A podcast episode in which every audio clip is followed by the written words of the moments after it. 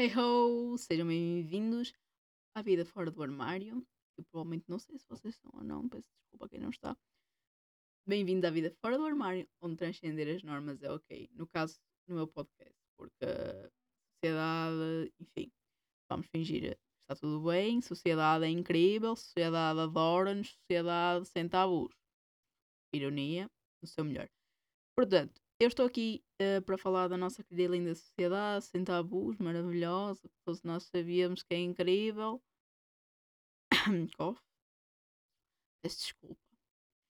Um, então, eu o que estou aqui hoje para fazer é nada mais, nada menos do que não só falar de mim, da minha experiência quanto uh, a ser um homem trans. Já vamos mais à frente da minha apresentação, né? Claro.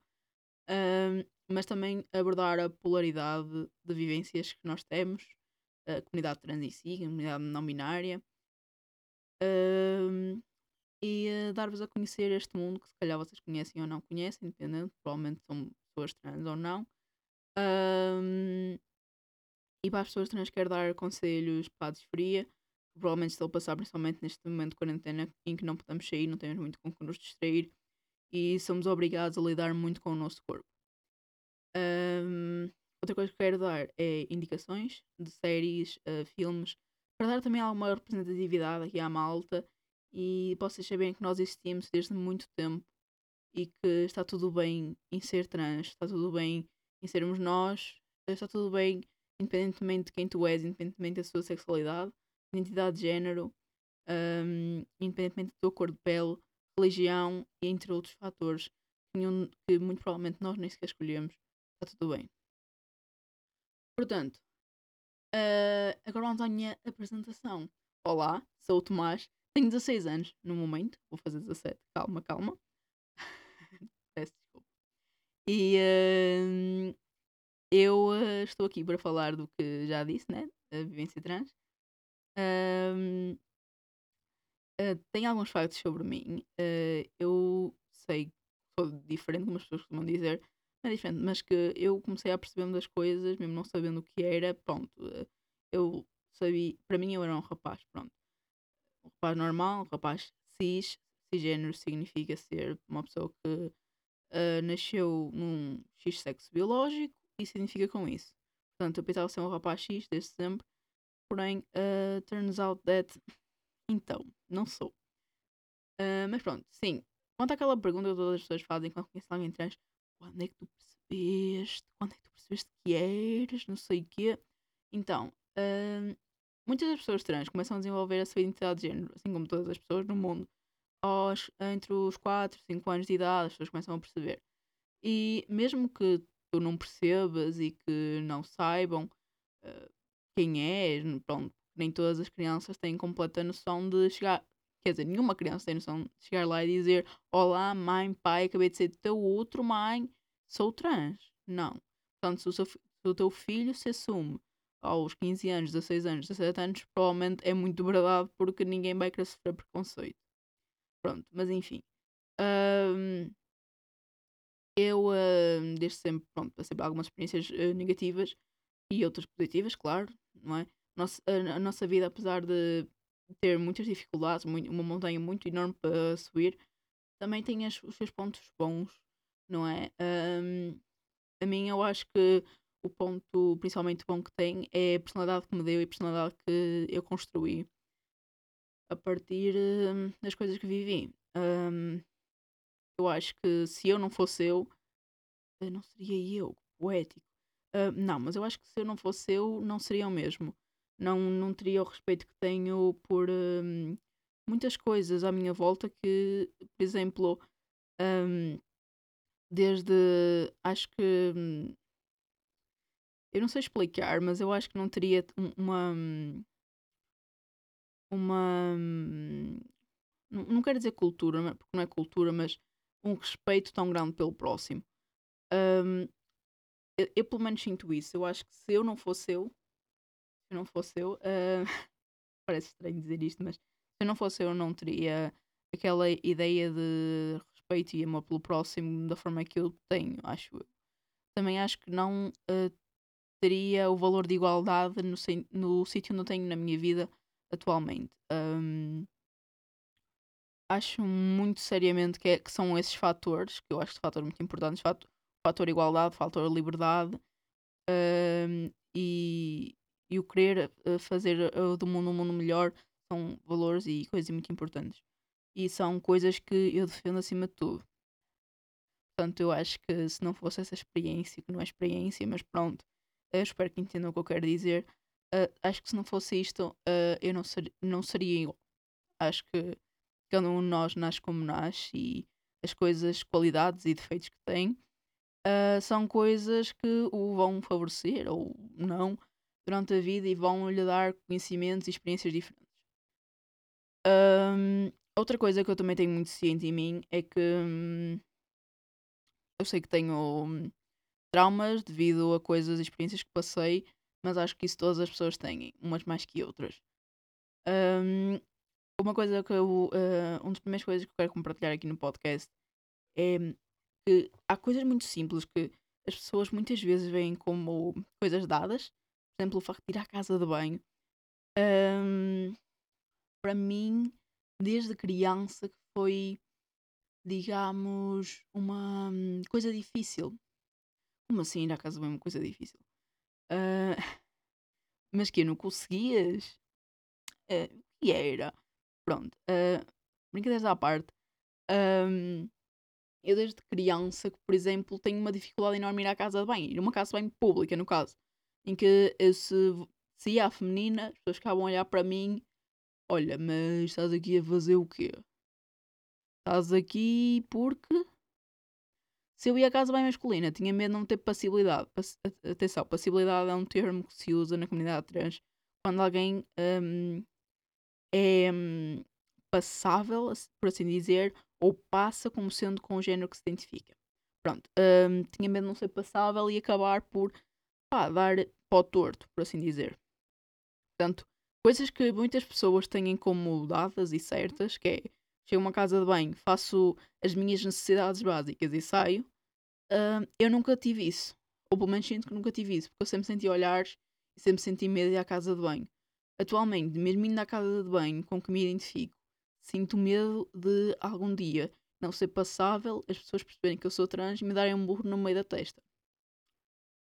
Peço desculpa pelo palavreado, mas é exatamente isto que eu sinto.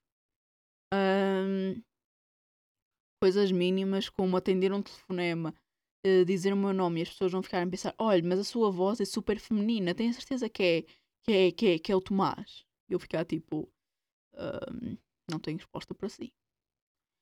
Um, são coisas simples que eu não tenho como garantidas e às vezes sinto que outras pessoas têm e não lhes dão devido valor.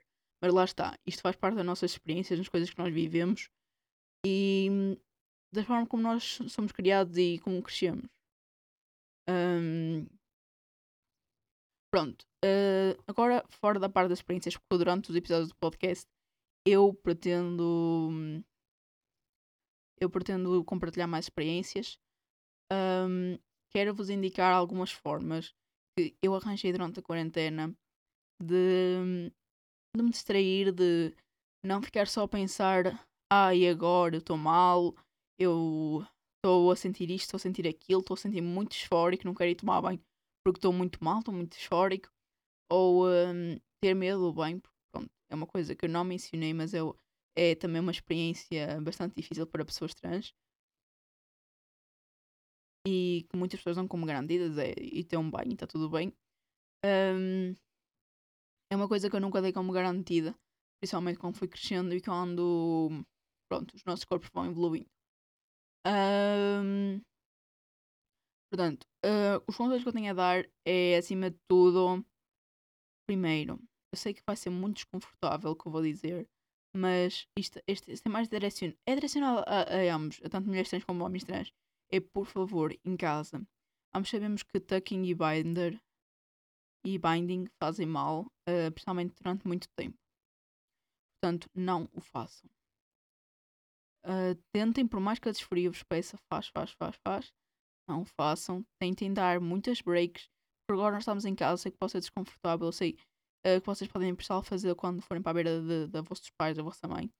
Mas tentem fazer o menos tempo possível. para pessoas uh, cis que estejam a ouvir isto, um, tucking é o que mulheres trans fazem para esconder as suas bottom parts. Eu não vou um, dar, dar explicit aqui, porque dizer palavras explícitas, porque acho que será desconfortável para pessoas trans que estejam a ouvir isto. Um, e acho que também não é necessário. Outra coisa, o binding é, é, o que homens trans fazem para esconder as suas top parts, para que elas fiquem menos perceptíveis ou não perceptíveis de todo. Um, portanto, pessoas trans, não façam tempo demais binding. E quando o fizerem, façam de homens uh, de forma segura. De, tenho certeza que não é algo que vos vá magoar demasiado nas costelas e assim, pois nós, uh, todos sabemos, e se não sabem, ficam a saber, que binding durante muitas horas, se fizer mal às tuas costelas, há uma palavra disso acarretar riscos uh, depois na cirurgia. O mesmo acontece para o tucking, porque vai acabar por ser doloroso. E, e apesar de não ser a minha experiência, eu. Uh, porque eu nunca passei por isso, um, eu espero que tudo fique bem e que não se magoem ou não uh, causem lesões para o que vai ser um dia a vossa cirurgia, se quiserem. Uh, um conselho que eu quero dar, muito, muito, muito mesmo, que eu acho que foi algo que me ajudou e salvou muito durante a quarentena, assim dizer, salvou, por assim dizer, um, foi ter formas de me distrair. Uh, jogos e séries, filmes. Pronto. E uh, as, séries, as séries que mais me captam são definitivamente as LGBT, porque eu sinto-me representado de alguma forma e sinto-me. E sinto uma empatia maior pelos personagens, porque eu sei que eles estão a passar um, ou pelo menos tenho uma ideia do que eles estão a passar. Uh, tenho uma pequena ideia do que eles estão a passar, então acho que essas são as séries que mais me captam. Uh, ou seja, uh, o filme, eu assim, filmes agora não estou a lembrar, não, não, não tenho uma lista de filmes para vos dar, porque um, eu gosto mais de séries, eu vejo mais séries. Um, portanto, a primeira série que eu vos quero recomendar é uma série, independentemente se és um homem trans ou uma mulher trans, ou se és ou não uma pessoa trans, um, é Pose. Esta série neste momento vai sair a terceira temporada em maio. Um, está até agora na segunda e estão as duas na Netflix Portugal. Um, é uma série bastante interessante porque dá a visão de, de, de, dá a visão do set do mindset, por assim dizer, formato de mente que as pessoas tinham por volta dos anos 80, 90 em relação a pessoas da comunidade LGBT, mas especialmente em relação a pessoas da, da comunidade trans. Um, peço desculpa. Um, esta série passa-se passa nos Estados Unidos. Uh, fala muito dos ballrooms, uh, que eram sítios onde a comunidade LGBT encontrava-se às escondidas e faziam bailes onde se mascaravam, dançavam um, e ganhavam troféus entre as casas, havia uma disputa. Mas acima de tudo, eles eram. Eles são e mostram na série que são uma família. Uma família muito forte, que está lá para tudo e que não se deixa ir abaixo com qualquer coisa. Esta série também mostra um pouco do lado de como foi viver uh, durante o tempo da SIDA, quando ainda não se tinham muitos métodos de transição. Eu acho que é interessante para vermos uma outra realidade, não só por ser nos Estados Unidos, que é um país uh, muito mais violento Portugal, mas também uh, para um, dar a conhecer como é que era noutros tempos. Outra série que eu quero uh, recomendar, também é da Netflix, é um, é um remake, por assim dizer, um remake da série Tales of the City, que, vem, que tem as suas primeiras temporadas uh, há muitos anos atrás. Uh, acho que as suas primeiras temporadas saíram em 1998, por aí.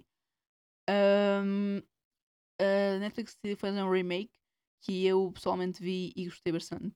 Porque fala na comunidade LGBT num todo, também como uma família. É muito interessante uh, ver isso.